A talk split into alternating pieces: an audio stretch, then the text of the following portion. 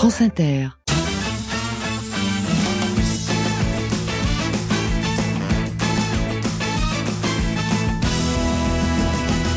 C'est la bande originale, soyez les bienvenus avec Ah oui. Leïla avec Lisa Delmoitier, avec Morgane mais je- mais tu sais, je t'ai reconnu, avec Alexandre Cominec, Bonjour, avec. Tanguy Pastureau. Il n'est pas ouvert ton micro, il n'est pas ouvert ton micro. Il n'est pas ouvert, il est jamais Ah, ouvert. voilà. Voilà.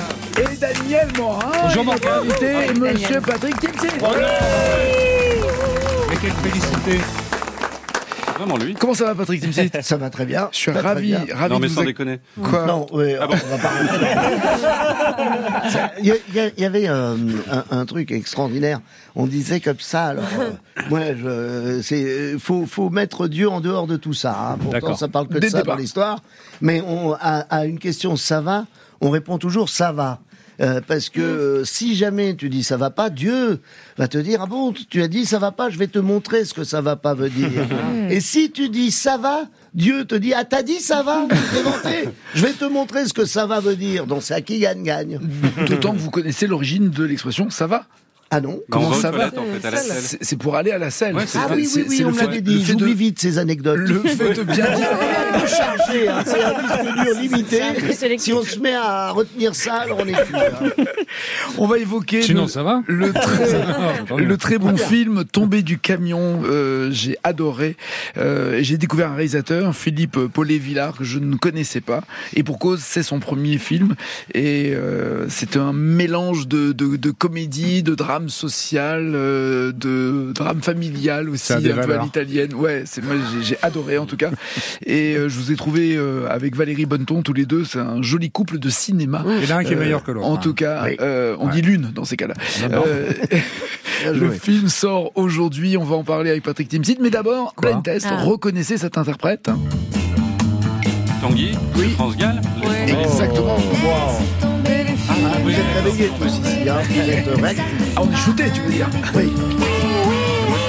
Qui chante ça Alexandre. Ah. Moi j'ai entendu Morgane. Tanguy Oh, c'est là. Morgane Ouais, c'est là, tombé les ça. Pourquoi vous le dites pas hein Tombé la chemise. Bah non Tombe la chemise. Il y a une prime, un truc avec toi. ça, Ah, C'est ça qu'il a, elle a gagné, c'est France Inter. La fierté. Qui chante ça Daniel, Tanguy Alors Daniel. tombé pour la France. Non, Tanguy. Dao. Dao. Moi, je l'ai reconnu, mais après. Et ça Leïla, Igelin. Ah non, Oui. l'ai. Tombé Tombé du du ciel. Le blind test va durer 50 secondes, hein, ça Vous, va. vous l'avez le thème, hein Oui. Tanguy. J'en ai une dans la tête. hein. Ça va t'en as une Ouais. Si. Leïla. Adamant. Jolie. C'était pas celle-là. Je l'aime tellement. Elle est bien cette chanson. Sauf qu'avec le réchauffement climatique, ça veut plus rien dire cette chanson. Pardon, hein, mais il y a un moment, il faudrait peut-être réactualiser un peu les textes. Je suis pas fan de rap, moi. Ah bon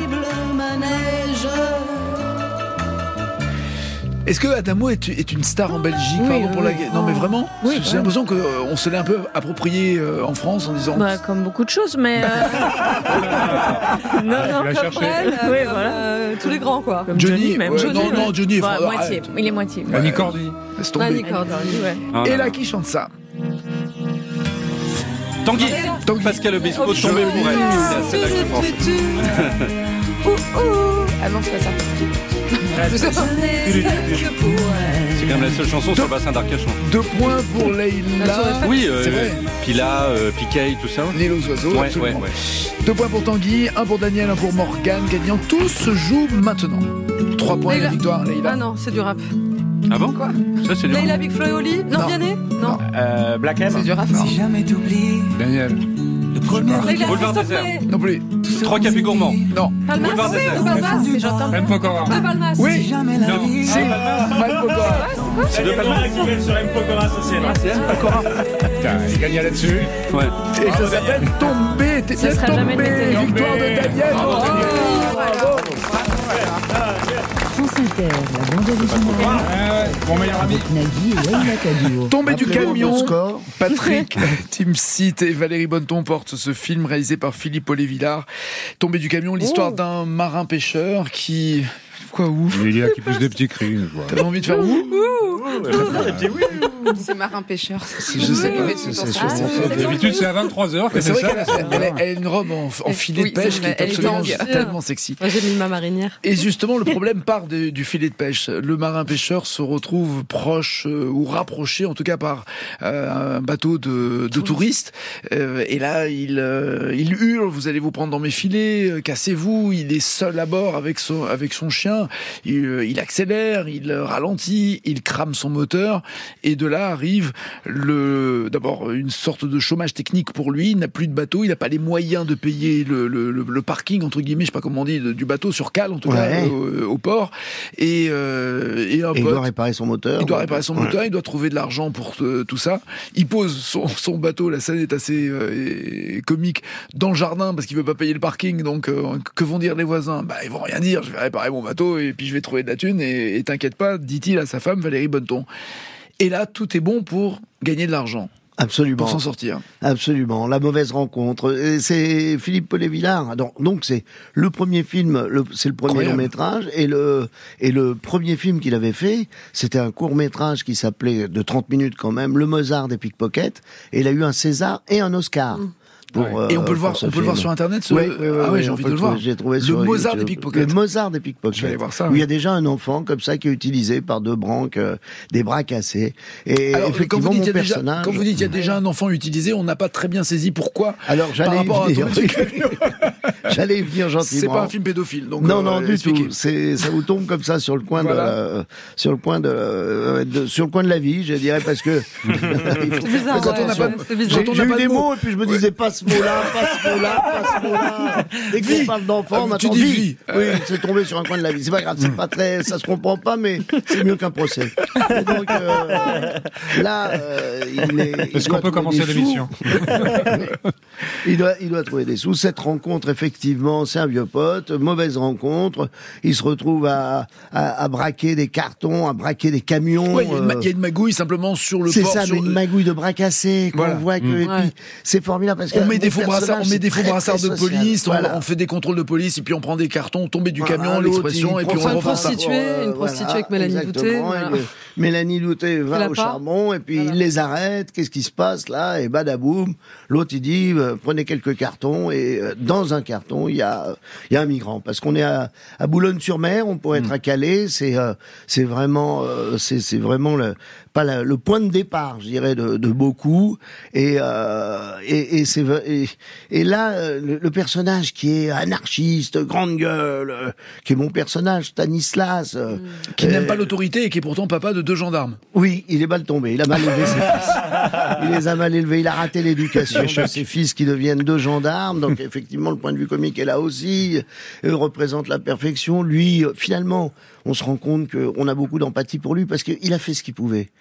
Il a fait le mieux, comme beaucoup de papas qui sont reconnus sur le tard par les fils que j'étais moi-même euh, ingrat, et qui dit euh, Pff, il était jamais là. euh, en fait, c'est maman qui nous a élevés. euh, là, dès que mon père il parlait, wouah, on lui rentrait dedans. comme il y a un des deux fils gendarme. Non, mais d'autant qu'il pense pas mal faire et même à chaque situation embarrassante, il essaye lui de trouver la solution la plus naturelle, la plus simple, la plus efficace, sans penser, sans calculer. Et là, on n'est pas dans le pathos parce Voilà. qu'effectivement, il veut se débarrasser du petit, lui. C'est un emmerdement de plus, quoi. C'est, c'est bien ce qu'il faut comprendre. Et même quand on, on l'a présenté à Boulogne-sur-Mer, à Calais, à Brest, euh, il y a plusieurs fois, il y a des gens qui nous disaient, mais euh, c'est incroyable, mes parents euh, ont pris un migrant comme ça, et après, ils étaient très embêtés. Ils savaient pas quoi faire. Ils savaient pas quoi faire pour lui. C'est pas, euh, c'est pas mal de dire ça, quoi. C'est de dire, on, qu'est-ce qu'on ferait? Bah, on ferait, nous, euh, bah, euh, on va, bah quoi? Non mais est-ce que voilà, pas. est-ce qu'on est-ce qu'on fait tout pour euh, entre guillemets l'aider sur place ou au contraire l'aider à retrouver sa famille? Parce que t- là aussi C'est exactement il, ça, il, il- il y a la lecture euh, dans ce film de votre propre histoire le- l'histoire de votre personnage par rapport à son père par rapport à ce qu'il a fait par C'est le rapport- thème du film. par rapport à la manière dont euh, lui Oui. aussi a fait traverser des, des résistants que. Oui, il a ça sur les épaules, le. Stan. Euh, Son père, il faisait traverser des résistants sur ce chalut. Et les migrants, les migrants aujourd'hui, on pourrait les appeler aussi des résistants par rapport à ce qu'ils fuient, les situations de guerre aussi qu'ils fuient et la, ma- la manière dont ils euh, essayent de se sortir entre guillemets de situations assez Ouais. compliquées. Et il le dit à un moment, moi, mon père, c'était un Polonais, un peu comme les Africains d'aujourd'hui, ça. quoi. Il, Mm. il connaît ce problème de migration, mais le sujet, c'est de vraiment racisme. aussi, euh, et de racisme, et de regard de l'autre. Mais le sujet, c'est aussi ce, ce, ce, ce, ce- ce- cette famille, cette femme, justement, et voilà euh, pourquoi bravo Valérie euh, Bonneton et, et Philippe Paulet-Villard, euh, l'écriture et, la, Mm. et de réaliser comme ça, euh, c'est cette femme qui assure. C'est elle quoi, qui a l'humanité. Oui, C'est elle qui dans est- tous les moments, elle assure. Quoi. C'est un livre avant tout. Philippe Paulet-Villard Ouais. a signé chez Flammarion le naufrage de Stanislas. Voilà, Stanislas, c'est le personnage. C'est ce- exactement de ce, de ce roman. Il en a fait euh, le film Tombé du camion qui sort aujourd'hui, que l'on a adoré. Et on va continuer d'en parler jusqu'à midi et demi. Mais d'abord, voici Lisa vous, N'auriez pas fait raconter cette histoire comme ça? Non, non, non. euh, C'est-à-dire qu'aujourd'hui, on reçoit Patrick Timsit. Bon, bah très bien, pourquoi pas. Euh, mais soyons honnêtes, la star du film, c'est votre barbe. Mais c'est incroyable. J'ai jamais vrai. vu du poil aussi poignant à l'écran depuis la tresse de Rapunzel, quoi. Parfois, c'est ton physique qui choisit ton destin. hein. Pourquoi croyez-vous qu'on fait tous de la radio? Bon. c'est comme ça, la première chose que tu dois regarder quand tu dois prendre une décision pour ta carrière, c'est pas ton CV, c'est un miroir. Hein. quand t'as la barbe à Patrick, c'est comme la barbe à papa, mais ça goûte pas le sucre, juste la sardine. Bon, bah, t'es voué à interpréter un marin, quoi. De la même manière que quand t'es très grand, tu joues au basket, puis quand t'es très petit, tu cours après des clés dans un fort désaffecté. Bon, ben voilà. c'est pas moi qui fais les règles. Euh, Faites pas les naïfs, hein, le déterminisme physique est partout. Hein. Quand t'es mince, tu deviens mannequin, quand t'es gros, tu deviens cuistot. Bon, ben voilà.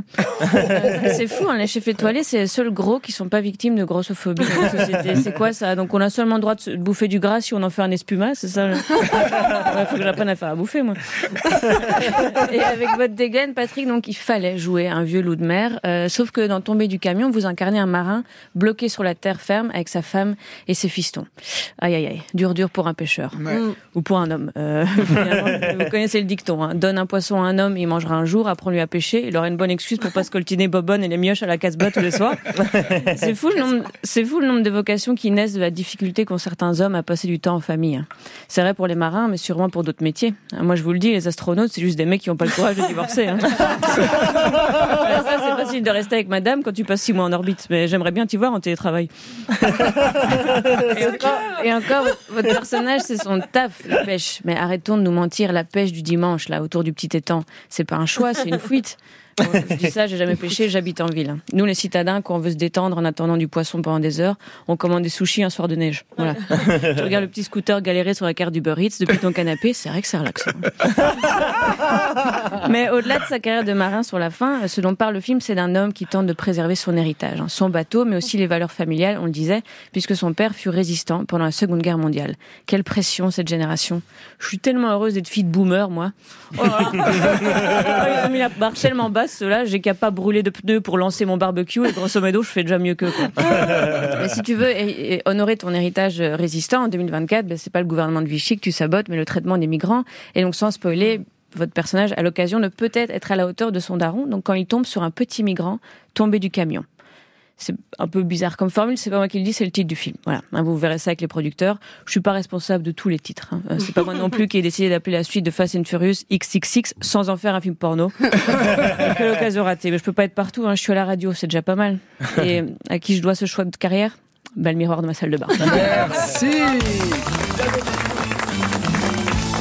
Chouette carrière pour Lisa Delmoitier sur scène. À la nouvelle scène à Paris, demain soir. Très bien. Ah. Tomber Euh, du camion, c'est parce que c'est une expression. hein. Oui, oui, euh, c'est- Ah, oui, d'accord.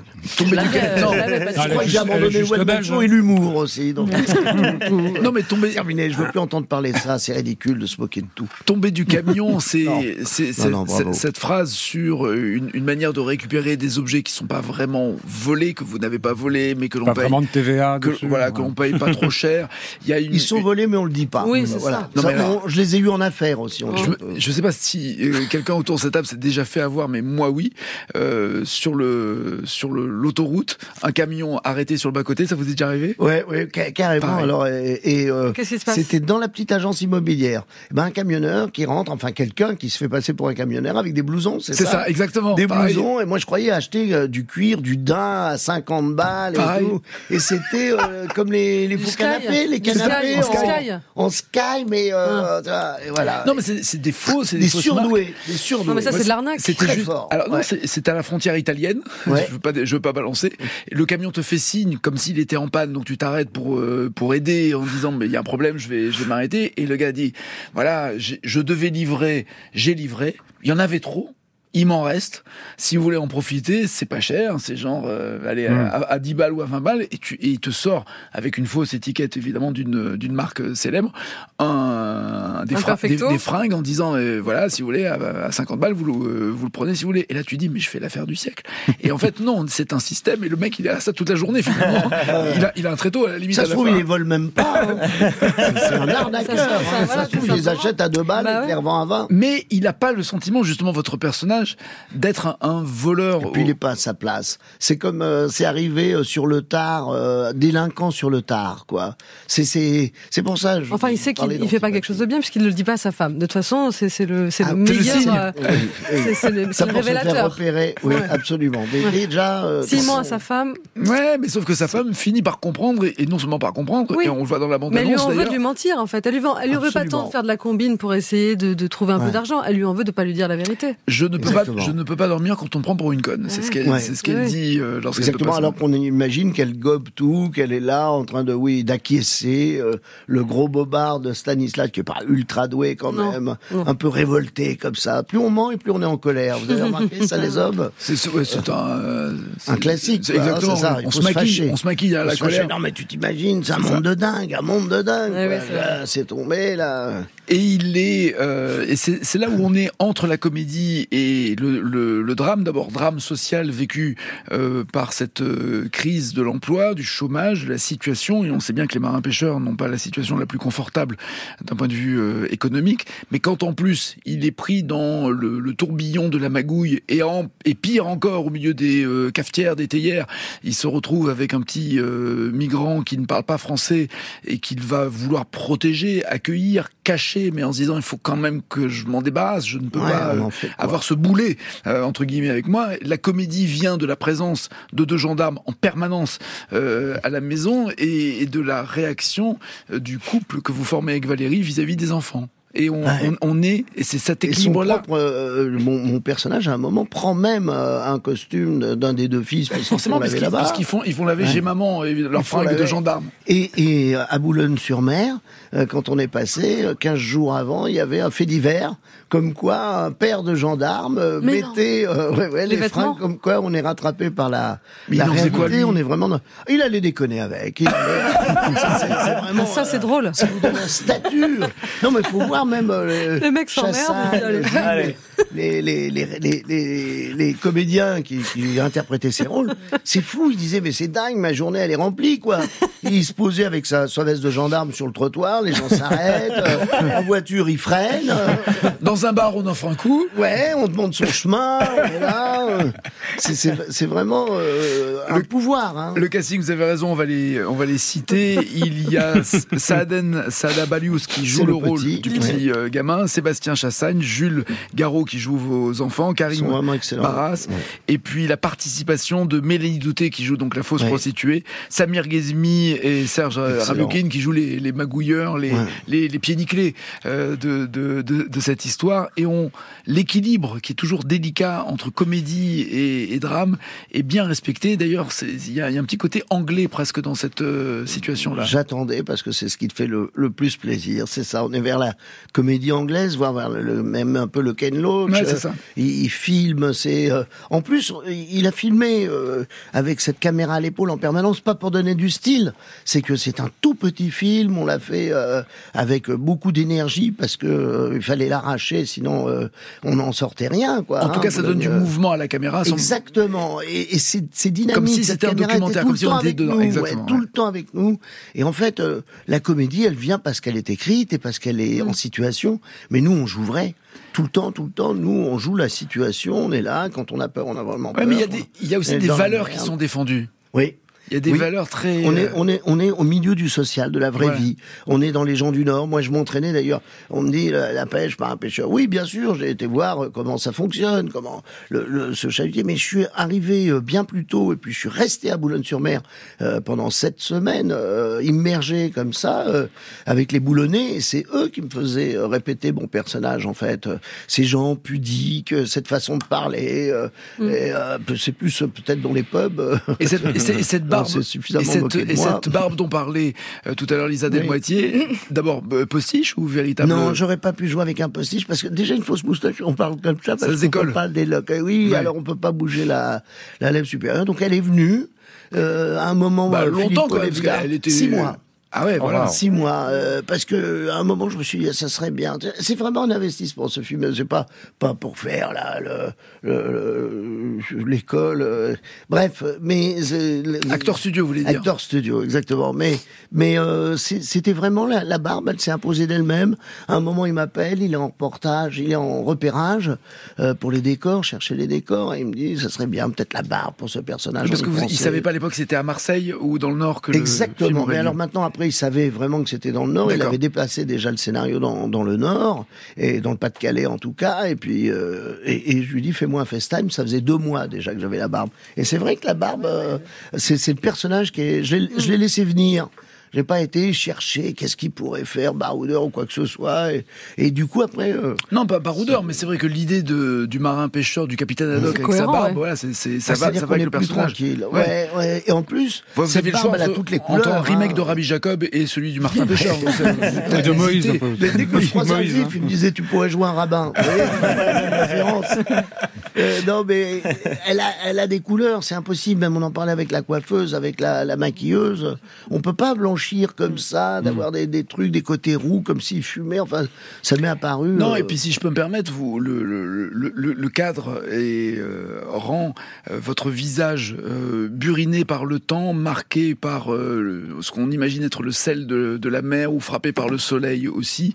Et, et, et ça, et ça vous, ce visage marqué vous va extrêmement bien. Bah, je me l'avez- suis pas fait de cadeau. C'est-à-dire que vraiment, euh, euh, je sortais euh, de je sais pas quoi, j'enchaînais, puis euh, j'ai tout de suite enchaîné sur ce sur ce film, sur les répétitions. euh, on était là, puis je vraiment je les, les maquilleuses, la pauvre la maquilleuse et la coiffeuse, elles, elles ont vécu un drame parce que justement elles n'avaient rien à faire, quoi. Fallait rien toucher, euh, et même quand euh, quand euh, elles euh, quand elle, elle, elle me disait, des fois, il y avait une discussion sur un poil qui prenait un peu la lumière. Euh, Alors on arrivait, oui, qu'est-ce qu'on fait? On le coupe, on le coupe pas. Moi, complètement trauma. Je sais pas s'il faut pas le couper, on le coupe pas. Vous On aviez beaucoup de temps libre, hein, Surtout quand même. pas le coiffer. Oui, oui. Ça, faut le faire très vite. C'est Oui. vrai. C'est en début de journée, hein, c'est avant Ce d'attaquer. que vous hein. aimez, ce que vous aimez dans ce film, ce que- est-ce que c'est la même chose que ce que nous, quart de cheveux, que ce que nous on a aimé, c'est-à-dire le fond euh, sérieux, grave, euh, social sur euh, la- le, le marché presque humain, parce que on- dès, dès Ah, dès- dès l'instant où il y a euh, un migrant caché dans un carton, on imagine que malheureusement il y a, un eu passeur derrière. des passeurs. il le fout dans la merde. qui prennent de parce qu'il l'argent. le sépare de ses parents. Ouais. Donc euh, on, on- on croit que le bien, le bon, le bon, euh, c'est c'est qui le bon? Puisque celui même qui l'arrache et qui le retrouve à, à Boulogne sur mer euh, l'a, l'a- l'a complètement éloigné de ses parents. Qu'est-ce qu'il va, comment il va les retrouver, etc. Quoi. On n'en dit pas plus, mais les Belges n'ont pas le beau rôle hein, dans ce dans ce film. Ils sont bons les Belges. hein. Ils sont arrivés là de Belgique. Non mais moi j'ai fait déjà un premier film euh, en Belgique, euh, une chanson pour ma mère et euh, avec Dave où on devait kidnapper Dave. Alors là c'était aussi Kidnapper Dave kidnapper Dave pour qu'il chante une dernière C'était vachement chanson. bien. Mais non, je me souviens, Ah, j'ai vu. Ouais. C'était extraordinaire. Alors que vous lui demandez de venir et il vient, ça sert à rien. Mais, mais même sans, sans- sans que tu lui demandes de venir, il vient. C'est Il ça se met, est fou, il se met les menottes tout seul, hein, Dave. Il se met au bout du lit. Il se met les menottes tout seul. Ah ouais. Imagine ces grandes qui, a des bras cassés qui arrivent. Moi, j'ai adoré ce film, adoré faire ce film.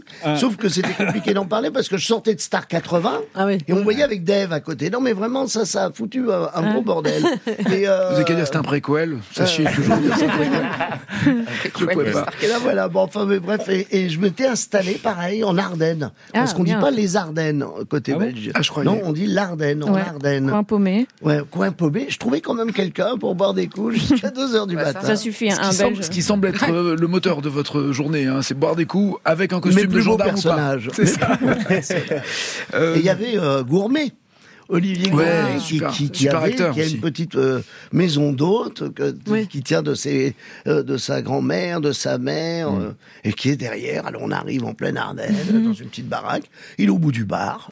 J'ai l'impression que les lieux de tournage vous aident aussi à vous plonger dans le personnage que vous incarnez. Vous parlez beaucoup de Boulogne-sur-Mer, vous parlez des Ardennes pour ce film-là, c'est-à-dire d'un coup on s'imprègne d'un costume, de justement d'une barbe qui pousse naturellement, mais aussi d'un décor et de, et de la vraie vie, ouais, de l'ambiance. Exactement. Mais même pour le personnage, par exemple, Landru, je me disais, euh, on dit, ah oui, putain, ce regard Vous êtes très assassin. barbu quand même dans vos Oui, rôles. hein. Maintenant, à y réfléchir quelquefois. Oui. Et, et je pensais à un hyperactif. Le mec, il a pas de temps. Je jouais pas un, un, un, un tueur en série. un tueur en série. Je jouais un mec qui devait euh, courtiser les femmes, s'occuper de sa famille, euh, leur piquer leur pognon. Euh, Quand il a, elles avaient des sous, quand elles avaient pas de sous, fallait les lâcher. Quand elles avaient des sous, fallait les voler jusqu'au dernier sou. Et puis, Toute une euh, organisation. Ah ouais, les, les couper en hein. morceaux, les brûler, euh, et rentrer à la maison le soir. Ah ouais. Et tout ça sans Outlook, sans, sans, sans messagerie, fou. Ouais. Euh, on va revenir évidemment sur l'une des facettes de ce film, c'est-à-dire les, les Français, la débrouille, l'inégalité, tout ce qui euh, fait aussi euh, le, et l'humour et le drame euh, dans, dans ce film qui sort euh, aujourd'hui, qui est une réussite. Ça s'appelle Tomber du camion. Ça sera, on- nous allons accueillir pardon, Louis Morin, qui est directeur de l'Observatoire des dans quelques instants. Mais d'abord, voici Morgane Canignan. Les amis, y a deux semaines, je vous ai donné mes conseils pour trouver l'amour. Oui. Et pour m'excuser, je vous avais promis en échange une chronique conseil pour bien mourir. Mm. La voici. Super. Moi, j'ai j'ai peu eu peur pour ma vie euh, jusqu'à maintenant. J'ai rarement frôlé la mort, en tout cas en en ayant conscience. Par contre, je pense que c'est pareil pour tout le monde. Le nombre de trucs de mon adolescence Mm. auxquels je repense en me disant, mais par quel miracle, je suis pas morte. Il y a un truc qui m'est revenu petite avec une pote. On jouait à l'hôtel 5 étoiles euh, et on se faisait des toasts avec le grille-pain dans des bains moussants. Voilà, parce que apparemment Oh. l'électrocution c'est premium et je m'en rappelle quand ma mère nous a cramé en train de faire ça. Elle a hurlé, mais, Mais vous tellement. êtes folle, t'as fini la confiture. Oh, elle, était Maintenant que je suis adulte, je lève mes gourdes au savon de Marseille le samedi soir parce que j'ai lu un article sur le retour de la dysenterie au Cambodge. Oh. Donc j'ai eu peu d'occasion de croiser la grande faucheuse, euh, même si j'adore euh, l'expression, la grande faucheuse qui serait clairement mon, mon surnom si je devais participer à Drag Race France. Euh, la dernière fois quand même, c'était l'été dernier, j'ai eu un petit accident de voiture dont on va parler. On parle de tomber du camion euh, avec Patrick. Je vais vous raconter la fois où un camion m'est tombé dessus. Euh, je vous rassure, tout le monde va bien et il y a même eu des petits trucs rigolos. Je suis avec ma sœur, on va à la plage, on est dans la voiture, on écoute Flowers de Miley Cyrus, bonne ambiance. Et sur la voie d'en face, en sens inverse, il y a un camion qui roule vite, trop vite, qui voit pas le terre-plein, qui se renverse et qui fonce sur nous. Je suis en voiture avec ma petite sœur, j'ai 16 ans de permis, premier réflexe, je change la musique. J'ai eu- je sais pas pourquoi j'ai vu ça. En 12 secondes, j'ai eu la vision d'horreur de la caisse pliée en deux avec Miley Cyrus qui continue à fond. I can buy myself flowers. Bah, plus tellement. Ou des chrysanthèmes, parce que le fossé était profond. On pense pas assez au fait que la musique continue après les accidents. Ouais, ouais, c'est vrai. Attention à vos playlists. Euh, moi, j'écoute plus que du Leonard Cohen. Voilà. Je danse très peu, je m'amuse pas, mais, mais si je meurs d'un coup, la proposition est cohérente, quoi. Moi, vivante, je meurs pas sur la chatte à la voisine. Ah oui. Je parle de la musique. Euh, voilà, je peux complètement faire un AVC pendant que je dérape à la fête des voisins. Euh, c'est c'est une autre histoire. Donc, le camion glisse sur nous. Ma sœur a un vrai bon réflexe. Ma sœur a un vrai bon réflexe en voyant le camion. Elle braque. Donc, le mec ne nous défonce que la porte arrière. Ma sœur a 20 ans. Donc, si quelqu'un dit titre, je fais un discours poignant au prochain César. Bref. Tout le monde est sain. Tout le monde est sain et sauf. On sort en catastrophe de la voiture. Write my name in the sand. Ça continue en se disant que les gens du camion doivent pas aller bien. Euh, moi, j'ai toutes les publicités sécurité routière de mon enfance qui défilent dans ma tête et pas les campagnes de prévention mignonnes de maintenant avec Denis Brognard qui te prend tes clés de bagnole au Nouvel An. Non, non. Dans les années 2000, Ouais, les ouais. pubs de prévention Ouais, routière, c'était sordide. Les mecs Ouais. n'avaient aucune limite, avaient toujours une voix de petite fille en noir et blanc qui, qui raconte que maman écrivait un texto à papa pour lui dire qu'on est en retard. Maintenant, on sera en retard pour toujours. À la fin, t'as un plan serré d'un doudou lapin à 800 mètres de la voiture. C'était horrible. Perso, moi, mes trois premières années, à cause de ça de permis, j'arrivais pas à prendre les autoroutes. Saviez-vous qu'on peut faire Paris-Lyon en 72 heures? Retour à l'accident, on s'approche du camion et là, le conducteur du camion sort sain et sauf de son véhicule couché avec un énorme joint de weed Mais dans la main en disant Oh putain, désolé. désolé, désolé, tu roules à 380, connard, avec tout le temps que t'as gagné, tu peux pas dire désolé jusqu'au bout. et, et là, il a prononcé cette phrase qui restera gravée dans les annales, et pas seulement parce que ses fesses ont ripé fort le béton. Il a dit Oh merde, il est éteint, vous avez pas du feu. Mais Non. quoi? J'ai pas de briquet, mais il y a du feu tout autour de la voiture. J'en ai- Et j'en ai peut-être dans le coffre, mais le coffre est à 400 mètres.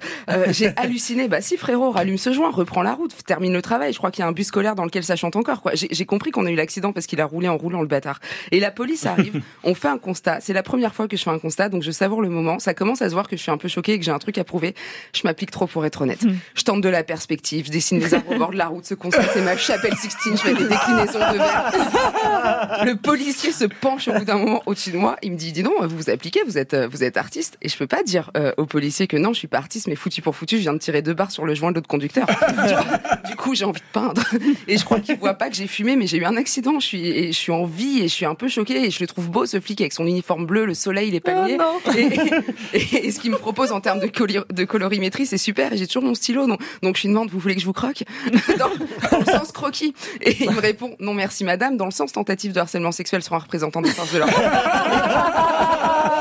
Et bref, c'est- c'était un peu choquant, mais tout le monde voit bien, tout le monde va bien. Le soir même, je me suis couchée en me disant que j'étais contente parce que j'allais voir demain et que ça aurait pu ne pas être le cas et que ça n'aurait même pas été de ma faute. Donc faites attention à vous, faites attention aux autres. Et comme je le dis souvent, euh, tous les jours à Paris, avec toute la politesse et la patience dont je suis capable aux gens qui s'arrêtent au milieu des escaliers du métro parce qu'ils sont sur leur téléphone, vous êtes pas tout seul, putain. Merci.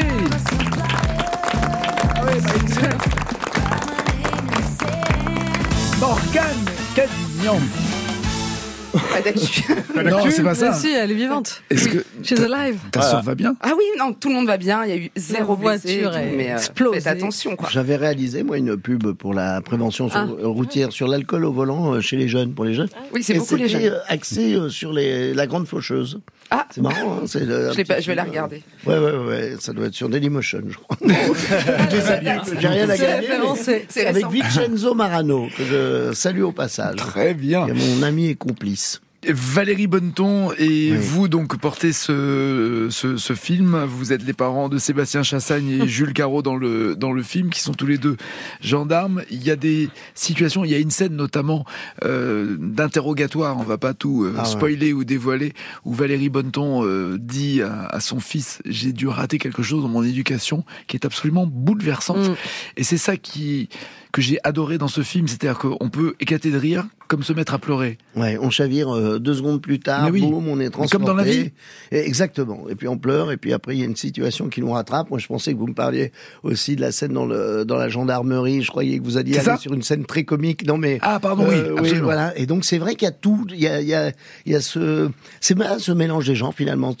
Toute cette histoire avec euh, euh, ses rires et ses pleurs euh, et, Valérie Bonneton a été elle était parfaitement aussi euh, euh, complètement immergée dans, dans la, Non, mais dans la d'autant scène que- puisque c'est lui qui devait pleurer c'était écrit que c'était lui qui devait pleurer c'est elle qui a pleuré D'accord, euh, euh, pendant pendant la scène et euh, Sébastien Chassagne il a très bien joué aussi parce qu'il s'est pas accroché à, à vouloir pleurer donc Mm. s'il la regarde et là l'émotion s'est gagnée C'est fatigant Valérie, elle se plante tout le temps hein, dans des. dans les, didascalies. Tout le Elle ne temps. lit pas les didascalies, c'est ça le problème.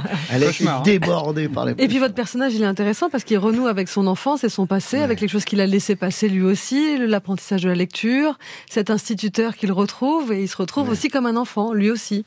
exactement et euh, On il- peut dire, il ne sait pas lire. Oui, il ne sait pas lire. Et il ne sait pas lire. Alors quand on demande à Philippe Paulet-Villard, le réalisateur, euh, est-ce que ça apporte quelque chose au personnage euh, Oui, il y, a, il y a ce côté qui le rattrape. Donc Ouais. il ne sait pas lire. Et vous avez, puisque c'est ce qu'il répond, ça le rattrape même dans les moments, puisqu'il est là, il sait pas quoi lire sur les cartons. lui Même quand il vole. Ouais. Ouais, même quand il vole, il est rattrapé. Même dans la délinquance, de Ouais. pas savoir lire. Et lui, Mais euh, il essaie quand même d'apprendre le français au petit migrant qu'il a euh, ouais. euh, trouvé Avec dans des le, petits dans le dessins, camion. Ouais. exactement. Et puis, euh, il- je sais pas, peut-être rattraper un truc, euh, comme se rattraper ou se euh, Mm. se faire euh, pardonner aux yeux même de, dans les yeux de, de Françoise, de, de sa femme, qui quand même le, le regarde éberlué, puis euh, se dit euh, qu'est-ce que- quelle merde encore, il va aller nous chercher, quoi. En tout cas, bravo pour euh, cette. euh, alors, je sais pas, on, on l'appelle quoi Comédie dramatique, comédie sociale Comédie que- sociale, Comédie ça sociale. parfait. Très bien. Ouais. Euh, on peut dire bon film aussi, c'est plus simple comme Ah catégorie. oui, oui, oui, Tombé du camion, Valérie Bonneton et Patrick Timsit. Et nous allons donc recevoir euh, Louis Morin, directeur de l'Observatoire des inégalités, pour parler euh, de l'illégalité, les Français et la débrouille. Mais d'abord, la bande originale de votre vie, Patrick Timsit. Déjà, la bande originale euh, du film, il y a ce générique. Ah, ça, c'est excellent.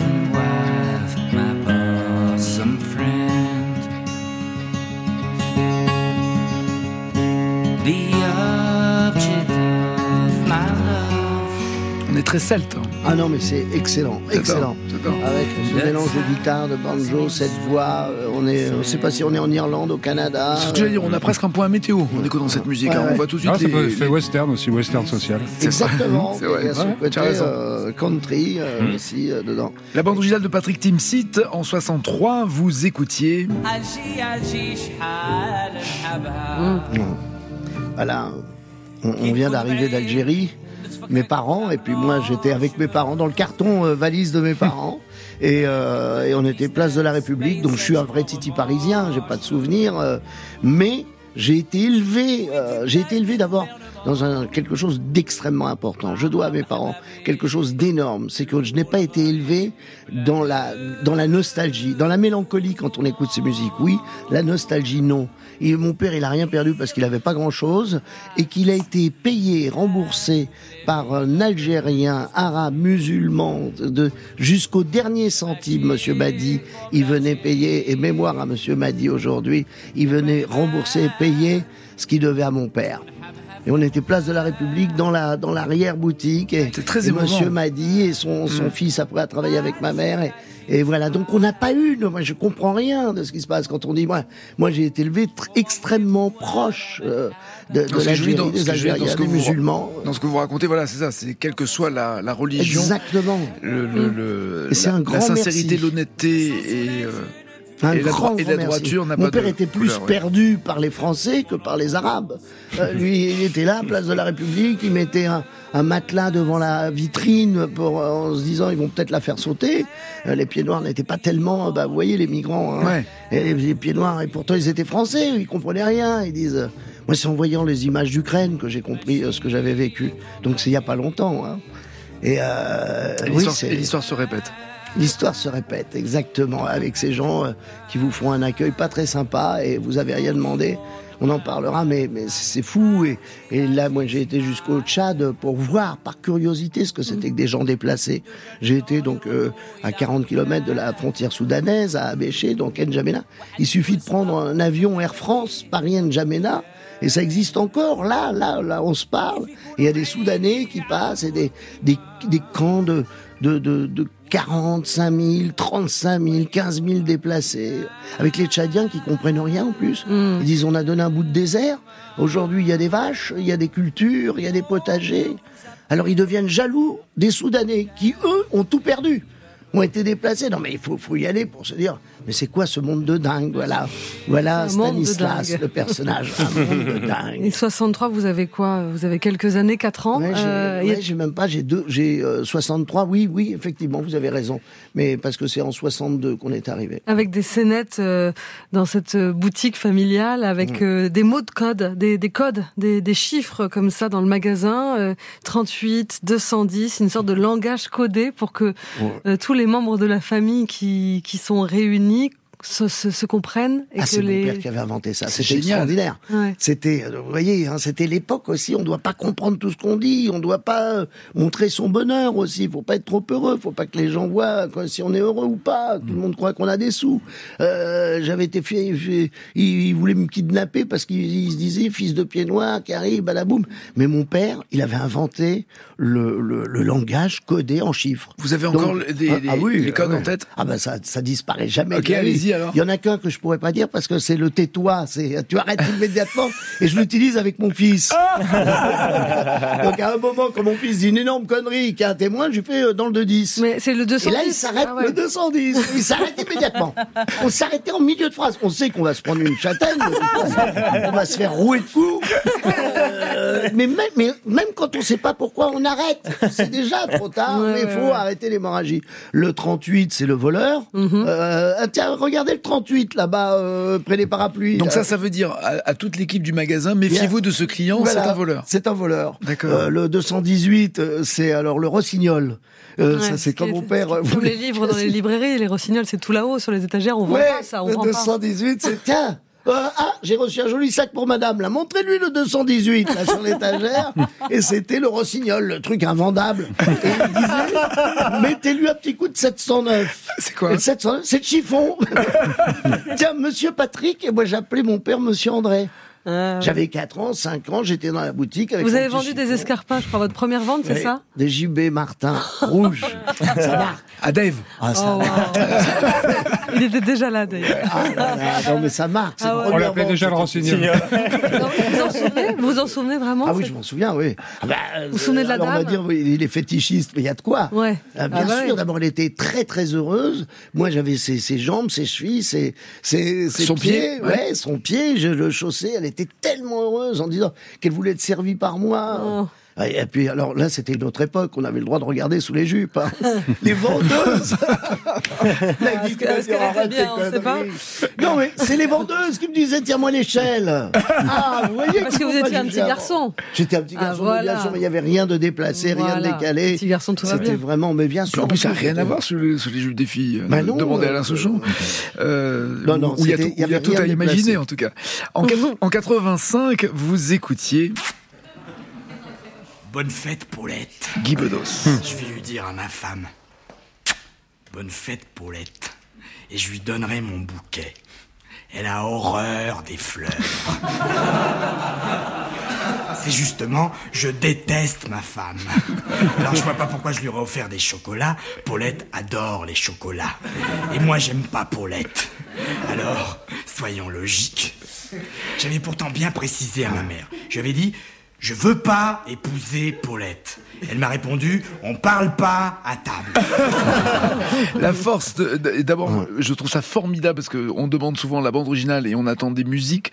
Et je crois que c'est la première fois euh, qu'on nous propose euh, un sketch et c'est extrêmement émouvant que vous ayez choisi euh, Guy Bedos. Ben là aussi, ça, ça m'est, ça m'est venu comme ça. On me dit que ben, Paulette, donc c'est le premier film, réellement le premier film, mis en scène par Claude Confortès. Paulette, la pauvre petite milliardaire. Exactement. C'était le titre. Euh, et, et Volinsky, qui était euh, donc euh, sur une. euh, Ah, vous dites Volinsky, vous, pas Volinsky Volinsky, oui, c'est aussi. Non, non, sais pas. polonais, C'est ce qu'on Volinsky. veut, c'est- Ouais, c'est c'est ce vrai. Comment on peut, C'est vrai.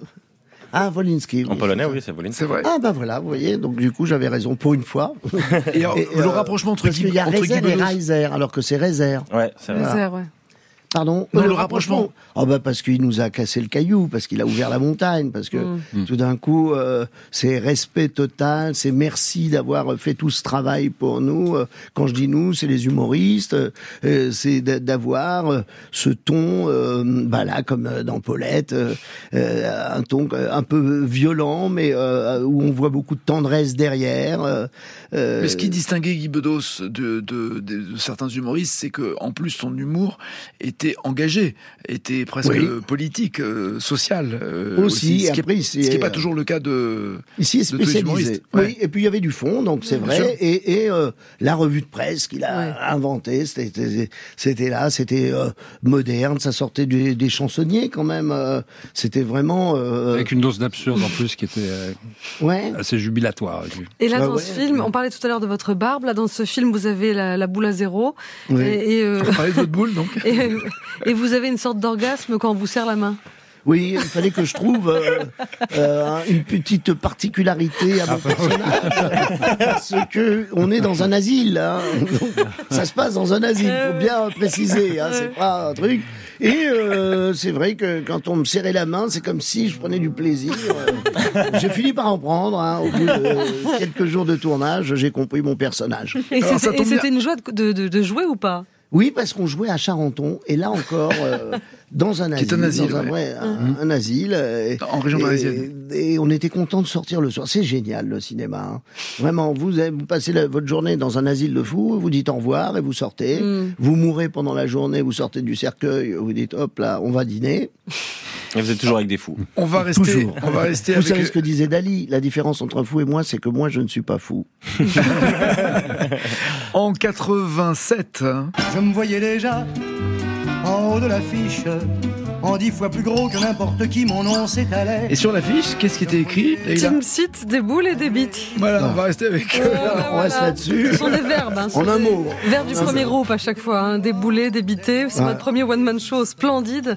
Euh, Et on se voit déjà en haut de l'affiche. On y est sur l'affiche, mais après on en descend hein, de l'affiche. Hein. C'est- Ça a été euh, aussi un, un gros bide euh, parce que j'étais en deuxième, euh, en deuxième, en premier horaire et euh, Django euh, Edwards était la révélation et arrivé en Ah, France. C'était de la mode, ouais. Et c'était la ouais, mode. Il y avait quelqu'un de très très extrêmement gentil qui est Gérard Junior qui venait me voir en disant mais tu sais moi j'ai vécu aussi pareil il peut pas y avoir deux gros succès dans un même endroit il venait me consoler tous les soirs c'était adorable il m'avait pris après Et pour son film paradoxalement, on pourrait dire que vous profitiez euh, de l'affiche de Django Edwards pour que certaines personnes voient qu'à 19h vous passiez avant, non? Alors Ça vous a euh, rien à- non c'était c'était vraiment C'était je, gênant. je sentais oui même Puis dans surtout, il fallait, regards, netto- il fallait nettoyer la salle après Django que- Edwards parce que rarement ouais, c'était propre après. qu'il soit exactement passé. que ma présence gênait quoi c'était D'accord. mieux s'il était tout seul et ça suffisait pour la recette Et on parle de, de vos sketchs dans Libération. euh, un- euh, C'est Jimmy Levy oui euh, qui parlait de des sketchs qui mettaient mal à l'aise parfois le public, notamment celui d'un d'un homme qui va au chevet de son de son grand-père euh, sur Ah le oui. point de mourir. Oui, alors un homme, euh, oui, un peu, un peu jeune, quoi. C'est-à-dire qu'il et il chantait une berceuse pour euh, pour pour son grand-père. euh, que la mort est douce quand elle arrive en dormant. Cette quelle mort si douce va t'arriver maintenant. Vous êtes mignon. et comme ça. Et, et après, ça finissait la chute. C'était papy, tu dors? En fait, vous aimez ça depuis toujours, ce petit côté un peu La gêne. Ouais, ouais, on avait des choses. la gêne. Oui, on, on allait, euh, on allait loin. Hein, parce que pour moi c'est du grand guignol. Pour moi, je suis sur scène et pour faire des vrais méchants, il y a, un grand acteur qui disait, je, je sais plus si c'est euh, euh, ou, ou l'autre, mais euh, ça, il disait, bah, oui, faut, faut avoir, euh, faut, faut être gentil pour faire les bons méchants. Alexandre Cominac, tu te reconnais dans ce que, tout ce que dit Patrick Timsit, Oui, c'est-à-dire oui. d'aller tellement loin que ça en devient gênant pour euh, certaines personnes dans le public? Ah bah oui, mais moi c'est marqué. Mais Bah oui. sais ce que je trouve qui est bien aussi avec un spectacle d'humour, c'est de provoquer le, le rire, certes, mais des moments de, de gêne et de d'intimidation presque. Ça marche bien. Oui, ah bah ouais, ouais. Moi, Jamel, au, au Marrakech du rire, je disais, Jamel, si tu sens que ça doit vraiment trop choquer, euh, laisse tomber. Je suis pas obligé. Non, viens, viens, viens. Et, et alors, euh, il me dit, et puis j'aimerais bien connaître ça. C'est vrai qu'il y a- il y, a un petit... Euh, dans là, il me dit, mais ce que tu fais, toi, là, moi, je le vis pas. Ça, c'est c'est ces moments de gêne qui doivent finir par un rire. Attention, c'est un oh rire. Ouais. C'est pas un oh, je me, Je me casse. c'est pas Mais bon. la frontière, la frontière, on elle est fine. On la, va la continuer. frontière, elle est fine quand même. Hein. Hein Elle peut ah oui, fine, la frontière. et je lui disais, reste dans mes marques, on va approcher le ravin. reste bien dans mes marques. Fais gaffe de pas tomber. Tombé du camion, justement, titre du film, quel enchaînement, euh, Patrick Timsit. Ah ouais, Philippe C'est un Paulet-Villard, le hein. signe, est tombé du camion. Louis Morin, on vous a demandé, merci de nous avoir rejoints, euh, de venir pour parler donc de ces Français qui, crise oblige, ont recours à la, à la débrouille. Ça a toujours existé, avec ou sans crise d'ailleurs? Évidemment, d'abord, merci de l'invitation. Et avant que ça se termine, je dis à tous les auditeurs et les auditrices, allez voir ce film qui nous parle d'une France qui est la France qui est ma France, qui est la France de beaucoup de gens, qui est pas celle dont on entend parler dans les médias. La débrouille. Non mais attends, dé- définissez-la. C'est la France quoi de, de la débrouille C'est une France, ce qui, me- ce qui me touche vraiment dans ce film, c'est une France solidaire. C'est la solidarité qu'il y a derrière, on pourra en parler après, Même qui, qui si, est non, incarnée. non mais allons-y, même si la solidarité n'est pas légale. même si la solidarité n'est pas égale, là c'est pas la question de la solidarité. Ce qu'il fait, c'est que bah il, voilà, il, il se débrouille quand il peut se débrouiller. euh, euh, Patrick dans dans dans le film, voire Alice euh, plutôt. Mais évidemment qu'il y a des gens qui sont confrontés à la galère, à débrouiller. Et évidemment qu'il y a des gens qui emploient des moyens qui sont à la limite. La- Parfois, non mais disons hors, hors la loi, mais quitte à être hors la loi, Ouais. c'est d'abord important d'être solidaire. Mais évidemment, évidemment, il y a deux, il y a deux faces. Il y a, il y a- y a la face de le gars qui est dans la galère et qui va avoir recours à la débrouille. Et puis il y a autre chose dans ce film-là. Il y a euh, ce qui représente dans l'esprit, euh, l'esprit de solidarité de, de ce que c'est que la France d'aujourd'hui. Et c'est en ça que ce film il est génial. C'est pour ça qu'il faut aller le voir. C'est que ça nous dit autre chose que ce qu'on entend partout, notamment par rapport à l'immigration, mais, mais même par rapport à, à son personnage. Le gars, il fait ça Mais on comprend bien que bah il est un peu, il est pas acteur même de ce truc-là. Il est dépassé. Il, Dé- un moyen, euh, il aurait pu faire autre chose. Non mais Euh, vol- voler pour manger sur, euh, on, on pourrait dire, il faut, il faut, il faut qu'il mange, il faut Bah, qu'il se a- débrouille. On peut pas lui en vouloir de voler, mais on non, peut pas non, dire non si, plus on que peut le, lui en le vouloir. vol. C'est-à-dire qu'il y a la règle, elle doit être appliquée, on ne doit pas voler, et c'est extrêmement rare qu'on Mm. entre dans l'illégalité. Il y a eu tout un discours sur la crise et l'inflation avec des, des chiffres un peu tronqués pour dire les Français se mettent à voler parce que l'inflation, c'est pas vrai. C'est une ultra, ultra minorité.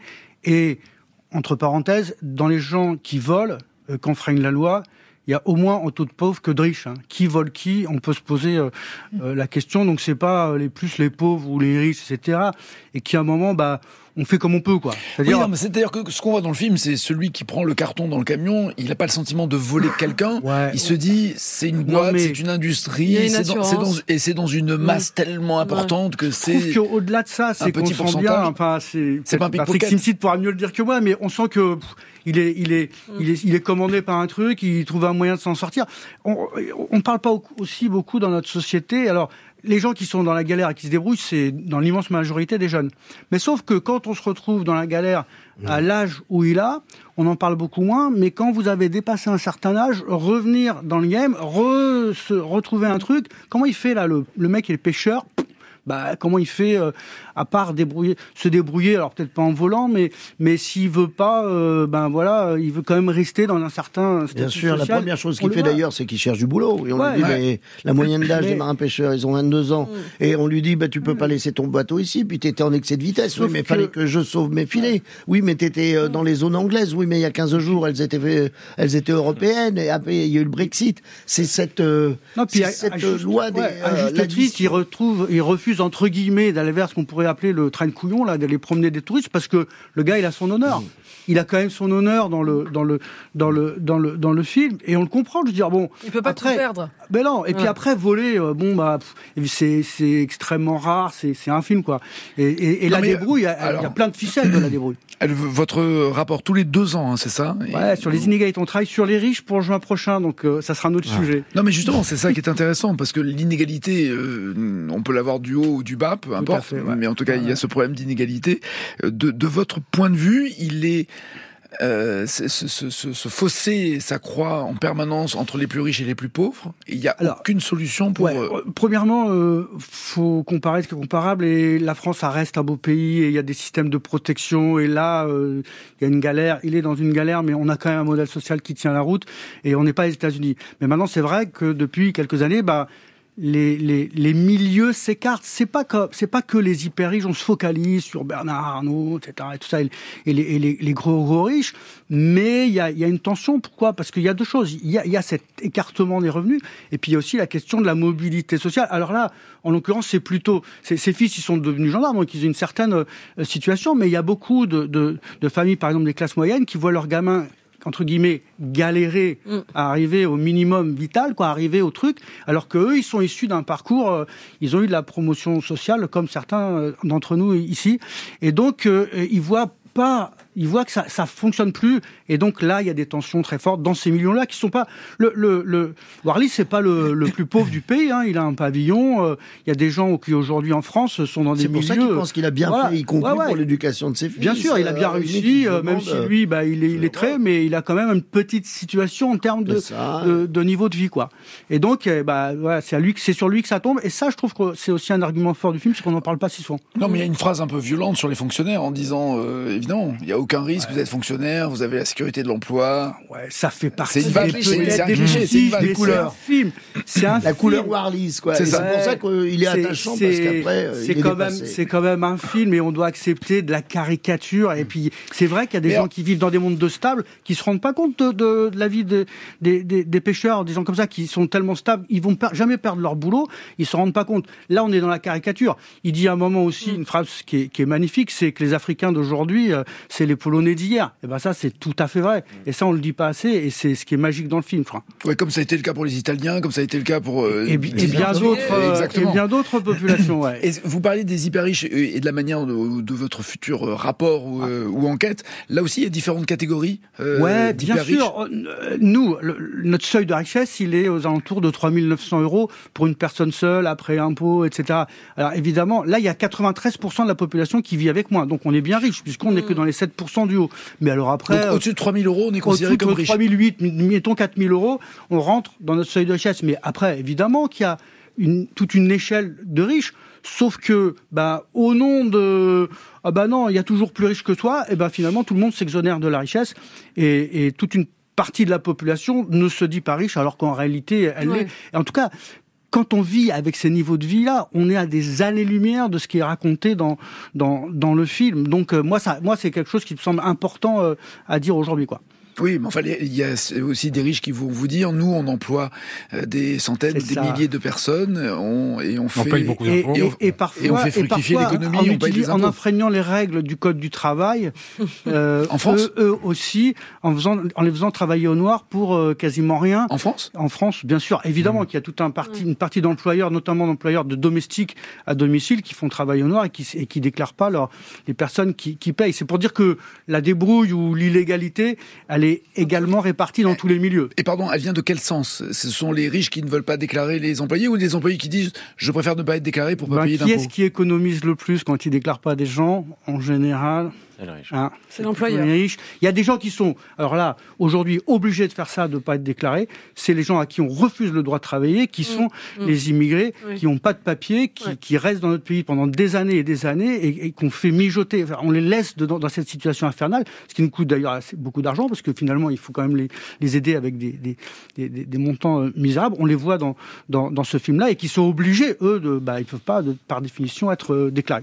Le rapport sur les inégalités en France, le prochain sera publié quand? Juin prochain. Juin prochain. Merci Louis Morin d'être venu Merci à ce à micro. vous, extrêmement bien. Ouais. Merci pour ce beau film, Patrick. Timsit. Merci Alexandre. Gominec sera dans la deuxième partie de cette émission, comme euh, Tanguy Passureau. De quoi vas-tu parler, Tanguy? Je veux parler, Nagui, du Figaro, journal qui a bien voulu faire un portrait de moi hier. Depuis à France Inter, je rase les murs. C'est devenu très compliqué pour moi. Ça sera après les infos.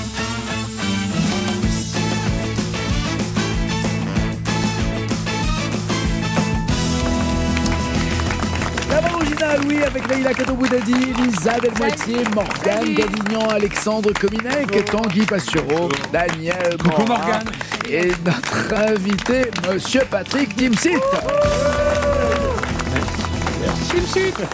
Avec ce, ce film, cette réussite avec euh, Valérie Bonneton et vous à l'affiche, on se dit évidemment qu'on va voir une comédie parce que vous dégagez, euh, on a envie de sourire, on- rien qu'en voyant vos noms, ça c'est un, une, une formidable popularité que de dégager rien que de dire Valérie Bonneton, Patrick Timsit, il y a un sourire qui commence à arriver. Et c'est ça qui est fort, et c'est une comédie, mais quand on se fait avoir au sens, au bon sens du terme. On se fait surprendre, on se fait embarquer euh, par l'histoire. On peut euh, arriver à avoir des larmes qui arrivent. Et ça, c'est le bonheur d'un acteur et d'une actrice comme Valérie et vous, Oui, de, de oui. pouvoir nous balader comme ça entre les différentes émotions. Ah, ah, absolument. Quand c'est pas plaqué comme ça, quand ça arrive par l'histoire qu'on raconte et non pas par un effet euh, de manche, c'est vrai que c'est un grand, grand, grand bonheur dans tout spectacle, donc euh, aussi film, euh, y compris euh, bien sûr que. euh, D'ailleurs, euh, euh, parfois on, on- on écrit. Après, c'est le rythme et la façon Mm. de, de jouer qui va faire que c'est euh, euh, plus comique. Euh, Comédie euh, sociale, comédie Oui. euh, dramatique, comédie d'abord, mais avec ce- cette toile de fond de ce que l'on a dit tout à l'heure, la débrouille quand on est un peu dans la merde ou extrêmement dans la merde, la situation de se retrouver face à un migrant qui est embarqué par des passeurs qui ont demandé généralement une fortune d'ailleurs pour l'enfermer dans un carton. Sans doute dans d'autres cartons se trouvent euh, papa, maman et d'autres euh, et d'autres membres de, de la famille. Ouais. Et ces voleurs euh, de, de, de, euh, de passage qui prennent un carton euh, en croyant prendre des, des théières vont non seulement des bouilloires, des bouilloires, pardon, prendre, euh, C'est reti- chaud. C'est re- chaud. retirer un enfant, oui, bouilloire interactive, c'est ça. Et vont le retirer finalement de, de l'amour de sa famille. Ils vont, se, ils savent même pas. Est-ce qu'il faut appeler un autre passeur euh, pour euh, euh, le, le- qui qu'il rejoigne sa famille Est-ce qu'il faut qu'on l'éduque Voilà, c'est Mm. toute cette, cette question très humaine. Et puis la, la comédie avec euh, les, euh, les deux fils, euh, tous les deux gendarmes, euh, et de jouer aux gendarmes et aux voleurs au sein même d'un foyer, ça donne des situations extrêmement euh, drôles et bien interprétées, bien réalisées. Philippe Paulet-Villard, c'est son premier film et ça sort aujourd'hui. Voici Tanguy, passion Hier, il y a eu un portrait de moi dans le Figaro et je vois bien que depuis à France Inter, l'ambiance a changé. Ce matin, mon badge n'est pas passé à l'entrée de Radio France. Pour entrer, j'ai dit que j'étais Patrick Timsit. Les vigiles m'ont répondu, vous avez fait de la chirurgie parce que vous paraissez plus jeune que d'habitude. Euh, grillé, grillé. Ils m'ont transféré à la cellule débriefing de France Inter. On m'a posé des tas de questions. Quels sont tes liens avec le Figaro? J'ai dit aucun. As-tu un rapport avec Bruno Retailleau? J'ai dit non, mais enfin c'est lui qui a pas voulu. Puis est venue la question fatidique. Chaussettes ou pieds nus dans les chaussures bateau à la boule? J'ai répondu socket. L'erreur, quoi. En plus, j'ai ajouté de la marque Burlington. Direct, ils m'ont catalogué comme étant de droite. J'ai nié, hein. Mais ils ont mis devant moi une canette de 8-6 en précisant qu'elle avait été entamée par un punk à chien et j'ai vomi, quoi. On m'a exfiltré vers le bureau de la direction et là, rebriefing. On m'a demandé qu'écoutes-tu le dimanche soir à 18h? Comme un idiot, j'ai répondu Viserec et Cave-Rivière sur France 2. C'en était trop pour eux. Mon badge a été détruit à la faucille et au marteau par un cégétiste. C'est donc ma dernière chronique. Adieu, peuple de prof hirsutes et d'écolos qui se titillent devant les vidéos d'Hugo Clément. J'ai passé sept belles années ici, mais ma couverture a sauté. Ça fait comme dans Faoda quand un des types infiltrés dans un mariage en Cisjordanie se met soudain à crier et un grand Mazel Tov aux époux. En plus, l'article du Figaro m'enfonce, je vous lis le titre. Entre Guillaume Meurice et Sophia Aram, Pasturo, troisième voie de l'humour sur Inter. Donc les gens vont me prendre pour un centriste. À moi, les après-spectacles passés au club de bridge et les parties de mini-golf avec Bayrou, c'est affreux. Dans le même article, je lis le blagueur breton a un côté vigneron champenois. Voilà, en fait, je ressemble à un porteur de doudoune sans manche qui crapahute au milieu des vignes. Mais qu'est-ce qu'il faut que je fasse pour avoir une image rock'n'roll Que je me fasse tatouer un, troi- un troisième téton à Las Vegas avec une prise de sang positive aux stupéfiants Que je parte en vrille Que demain je décoiffe Nathalie Saint-Cric Qu'on reçoit ici en slip à trompe, en hurlant. Et si elle aime ça, ça va donner une émission bizarre. Je suis à la fois trop à droite pour le public d'Inter Canal Historique, les gauchistes qui, quatre ans après sa disparition tragique dans l'anonymat, en sont encore à détester Manuel Valls, et pas assez à droite pour enfin aller palper de la maille Europe 1. Je suis dans le ventre mou, quoi. Si, si encore j'avais fait une sextape quand j'étais jeune et que j'avais de la ressource, je la ferais fuiter maintenant. Mais à l'époque, il n'y avait pas de film, la photographie venait juste d'être inventée. Seule consolation, hier, grâce au Figaro, les gens de droite ont découvert hébété mon existence. Quatre dames à collier de perles m'ont déjà arrêté dans la rue. J'attends le SMS de Sarko pour qu'on déjeune. Et là, je me suis dit, tiens, peut-être qu'Alain Delon a lu cet article. Il a Oula. 88 ans. Ça doit faire 87 ans qu'il lit la presse de droite, même à Strapi. Il a acheté uniquement le numéro où Pimpin, le petit chien, mord la jambe d'un socialiste. Et hier, j'étais sur Internet, sur rayette et emploieffectif.com, le site de Pénélope et François Fillon, parce que j'essaye de m'adapter à mon nouvel environnement. Quand soudain, je vois passer l'info comme quoi une perquisition dans la propriété de Delon à Douchy a permis de retrouver 72 armes à feu et plus de 3000 munitions. Là, troublé, je me suis dit, il s'est radicalisé. Hein, c'est- c'est pour ça qu'on le voyait plus. Il a fait le voyage en Syrie. Ils ont réussi à retourner le mec qu'on imaginait le moins devenir djihadiste dans ce pays avec Michel Sardou. Puis j'ai lu l'article, ce que personne en général ne fait. On apprend que Delon n'avait même pas d'autorisation pour une arme à feu. Il a donc enfreint 72 fois la loi. Je réfléchissais à ça quand mon téléphone s'est mis à sonner. Je regarde l'écran, Éric Zemmour. Je me dis, tiens, Nagui a dû lui donner mon numéro. Je décroche, il me dit, enfin dans le fic, bébé, tu fais partie de la famille. Puis il dit, t'as vu Delon? 72 armes à feu. 72 Je fais le lien avec la Sarthe, le département de Fillon. Il me fait, non, 72, c'est le nombre de vierges qui attendent au paradis chaque musulman. Ça peut pas être un hasard.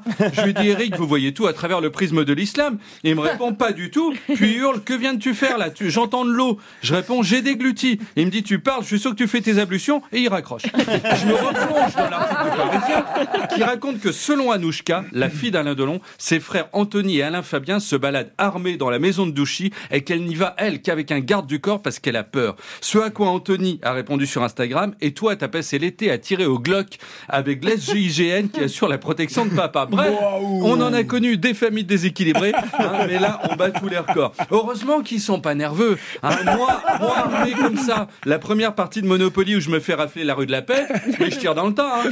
Et là, je m'adresse à Emmanuel Macron, qui doit m'écouter depuis que je suis de droite. Monsieur Macron, déjà bravo pour Gabriel Attal. Ce stage de troisième est le plus réussi ever. Il a su trouver sa place. Mais surtout, j'ai lu que vous envisagez d'envoyer des troupes armées sur le front ukrainien. Donc, bah, il y a déjà quatre personnes du côté de Douchy qui ont l'air prêtes à combattre. Bah, 72 armes à feu, même si on est sur un F10, ça en fait 7 par pièce. On est bien, c'est de ces gens-là dont a besoin le président Zelensky. Bon, sinon, dans l'article du Figaro, Charline Vanhoenacker témoigne, euh, je la cite, Pasturo est d'humeur toujours égale et constant. Hein, vous voyez, on n'est jamais réellement compris par ceux avec qui on bosse. Euh, si vous saviez les hauts et les bas par lesquels je passe en permanence, c'est pas de la constance, c'est de la politesse. Donc il vaut mieux que moi je sois pas armé. Laissez ça au Delon. Sinon, Valérie Boyer, François-Xavier Bellamy, Éric Ciotti, je suis désormais votre chose. Faites de moi ce que vous voulez. Merci. Tanguy Pastureau. Qui est, dés- qui est désarmant. Euh, Désarmant, désarmé, le 3 octobre au théâtre Tristan Bernard, à partir du 3 octobre, pardon. On y sera. Oui, tous. Avec Charline Vanhoenacker. Et les deux longs. Cher, cher Et Pa- tout France Inter. cher Patrick Timsit, euh, quand vous entendez euh, des oh, allez, on va dire quoi? Des informations, voilà, sur euh, le monde, pas le monde du... Non, non, mais j'avais un autre mot qui n'était pas approprié. Ah, Euh, des gaffe. informations sur les sur les gens du cinéma, euh, tout, tout ce que ce soit sur euh, Alain Delon ou sur des des, euh, des, des gestes inappropriés ou euh, ou le discours de Judith Godrèche au, au César, on ne peut pas quand on est acteur euh, comme vous, euh, rester indifférent et on vous demande systématiquement d'ailleurs de prendre position, de dire ce que vous pensez de telle ou telle déclaration ou de telle ou telle euh, plainte. Ouais, moi, euh, ça dépend des périodes. Il y a des périodes où je suis en, en spectacle et, euh, et ça va effectivement. Et je suis dans l'actualité et on est là et on Oui, vous êtes- réagit. vous êtes ce qu'on appelle- est- vous êtes- on- oui, d'accord, on mais vous- on est le témoin, on est le, et Vous on est la, voix. Voilà ce que j'allais dire. Vous avez Oui. une voix qui porte, vous avez euh, euh, souvent des, des, des, des jugements très, très précis. Euh, quel est T'as qu'à bouger le micro pendant qu'il est ouvert hein, si tu sais pas quoi faire. T'es- T'es chez toi, Alexandre pas que ça fait autant de bruit. Non mais Ils ont imaginé que je tombais. Est-ce que, est-ce que d'abord tout ça vous étonne? Est-ce que vous trouvez même un peu gênant que tous les jours il y ait un nouveau euh, scandale ou au contraire que c'est bien Alors moi, que ça la, ne me touche la- pas la plus parce que c'est le monde du cinéma. Hein. C'est c'est parce qu'il y a aussi dans le monde du cinéma euh, des gens qui, qui tout d'un coup euh, euh, prennent un événement, s'expriment euh, et c'est bien quoi. C'est faut- moi je suis Ah, Il n'y a, témoin. pas que le- je il y a pas regarde. que le monde du cinéma qui Non, est. vous qui parlez du monde du cinéma. C'est pour ça que non, je mais vous dis, il n'y a pas que ça. Il n'y a pas moi. que le monde du Je cinéma qui est, réagis qui est- surtout. qui est pourri, mais est-ce que c'est gênant d'entendre tout ça et on se dit, il y a encore d'autres affaires qui vont sortir. Euh, moi, ne serait-ce que ce Vous voulez week-end. dire, est-ce que je suis inquiet Non, non, non, non, non. Non, mais j'ai l'impression- que, dans, le- dans le milieu du cinéma, en tout cas, plusieurs personnes disent, il y a encore des casseroles qui vont sortir, il y a encore des affaires qui vont sortir. certainement. Ce qui est, ce qui est en plus, euh, en, en plus, c'est c'est c'est c'est de l'audience parce que on est tellement déçus, tellement euh, surpris. euh, c'est ce monde qui fait rêver, puis finalement, il est pas si, euh, il est pas si généreux que ça, il est pas si bien euh, dans le fond. euh, donc euh, évidemment que euh, il y aura d'autres casseroles qui vont être sorties euh, et après dans le monde politique aussi. euh, ah oui. Et dans le, c'est vraiment ce qu'on attend, quoi.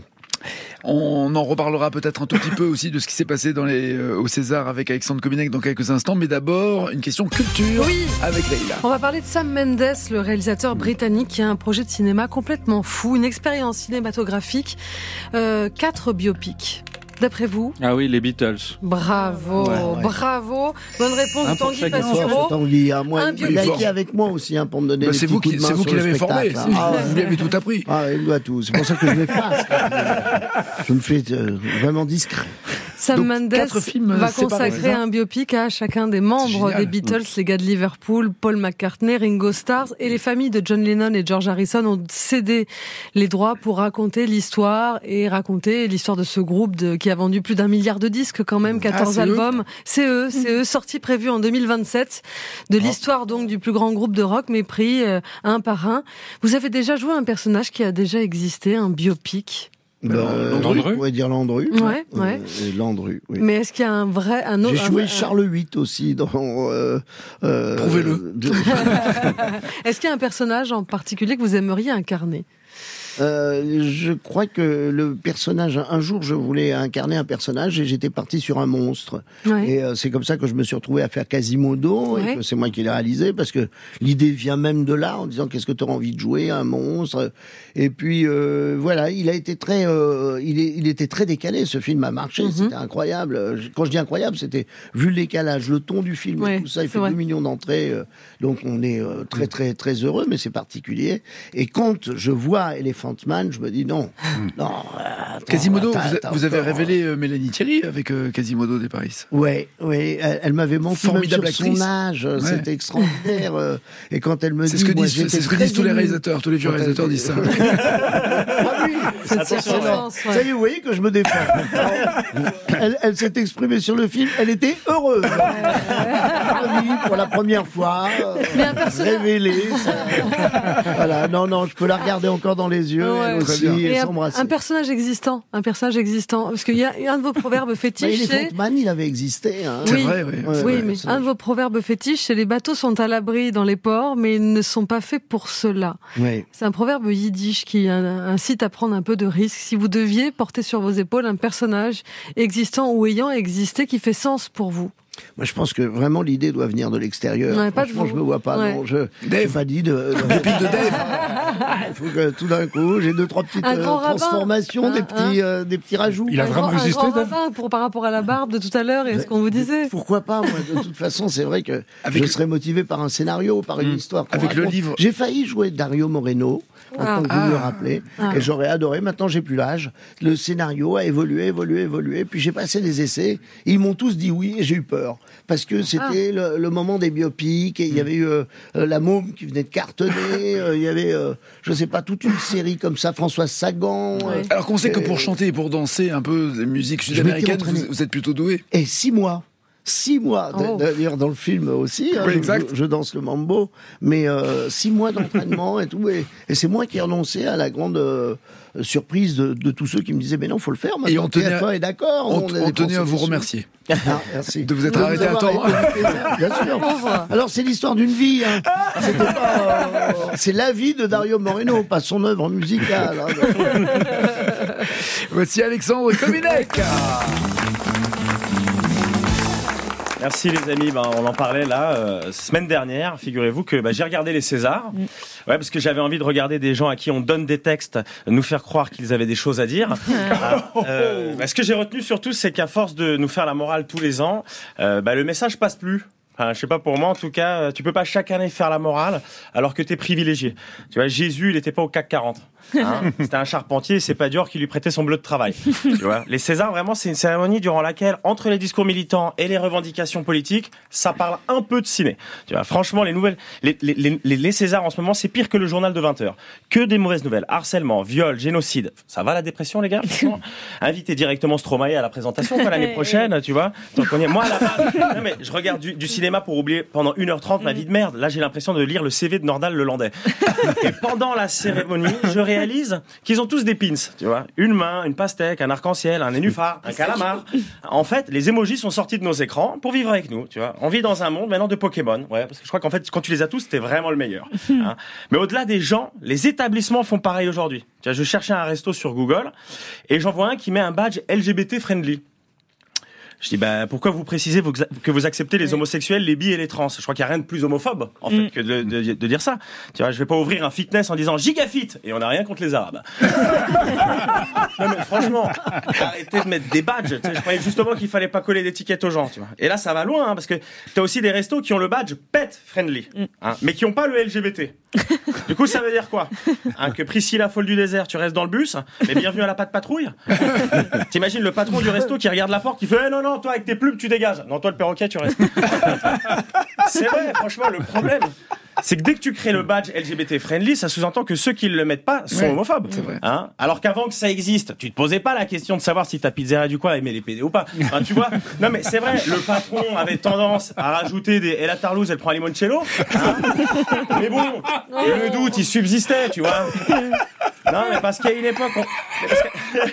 parce qu'à une époque, on faisait presque pareil, mais on précisait ceux qui n'étaient pas accepté. Sur les déventures, t'avais interdit aux chiens, interdit aux juifs. Alors les nazis, certes, étaient un peu sous polais, mais eux faisaient preuve de clarté. Franchement, non, mais c'est oui, parce qu'une interdiction, c'est radical, c'est plus compréhensif. Mais aujourd'hui, on est dans la démarche de dire, ouais, faut savoir qu'ici on accepte, on est ouvert à. Et ça m'énerve parce que c'est du marketing et cette merde, ça vient des États-Unis. J'y étais l'été dernier et j'avais été choqué par des pancartes devant les magasins qui disaient ici on accepte les noirs, les trans, les latinos. Waouh Hyper ouvert Franchement, euh, non mais parce que tu me dis home sweet home les pédophiles. Ok, là je me dis chapeau. Mais, mais me dire que tu acceptes les gens, mec, t'as plus, t'as plus de clientèle si tu les interdis en fait. Du coup, je me demandais si les gens allaient dans les boutiques qui n'affichaient pas de panneaux. Non, parce que ça peut être dangereux. T'as, si t'as un noir qui arrive dans une boulangerie qui dit une tradition s'il vous plaît, et t'as le boulanger qui lui tire dessus, bah, il a demandé une tradition. Donc Marc Coco cette semaine, c'est arrêtons les pins chacun de nos côtés et faisons en sorte d'être une seule et même team. Et j'en profite pour dire à mes potes, les gars, pas de resto vendredi, on mangera à la maison. J'ai pas envie d'être transphobe parce que je, dem- je commande une calzone et j'ai une nouvelle chemise en soie, donc je vais pas la niquer avec des pins.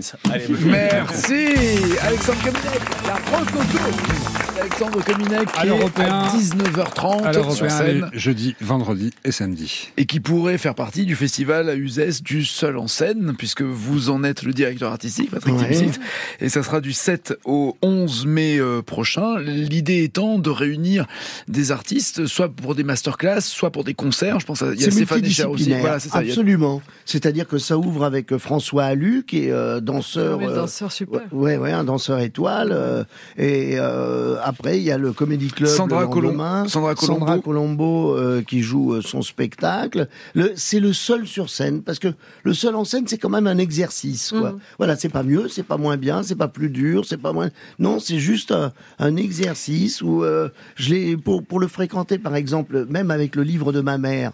Je vois quand j'ai le livre de ma mère, Albert que je Cohen. le fais seul, d'Albert Cohen, bien sûr. Pardon, et, et que je suis seul sur scène. Et là maintenant, je le fais. Je l'ai joué euh, euh, d'ailleurs bah, pour France Culture à, à Avignon cet été, et ça m'a donné vraiment envie de le faire avec des musiciens. On a fait euh, Villers-Cotterêts, et il y a Imani qui chante. Euh, c'est- un autre exercice. On est dans, dans Ouais, on, est dans la, chose. on est dans la chair de poule. Ah, là, voilà. Mais de faire rire, vous aimez ça quand même. Oui. Euh, et vous avez dit j'arrête, c'est fini, plus jamais je remonterai sur scène pour faire des, du stand-up. Ah ouais.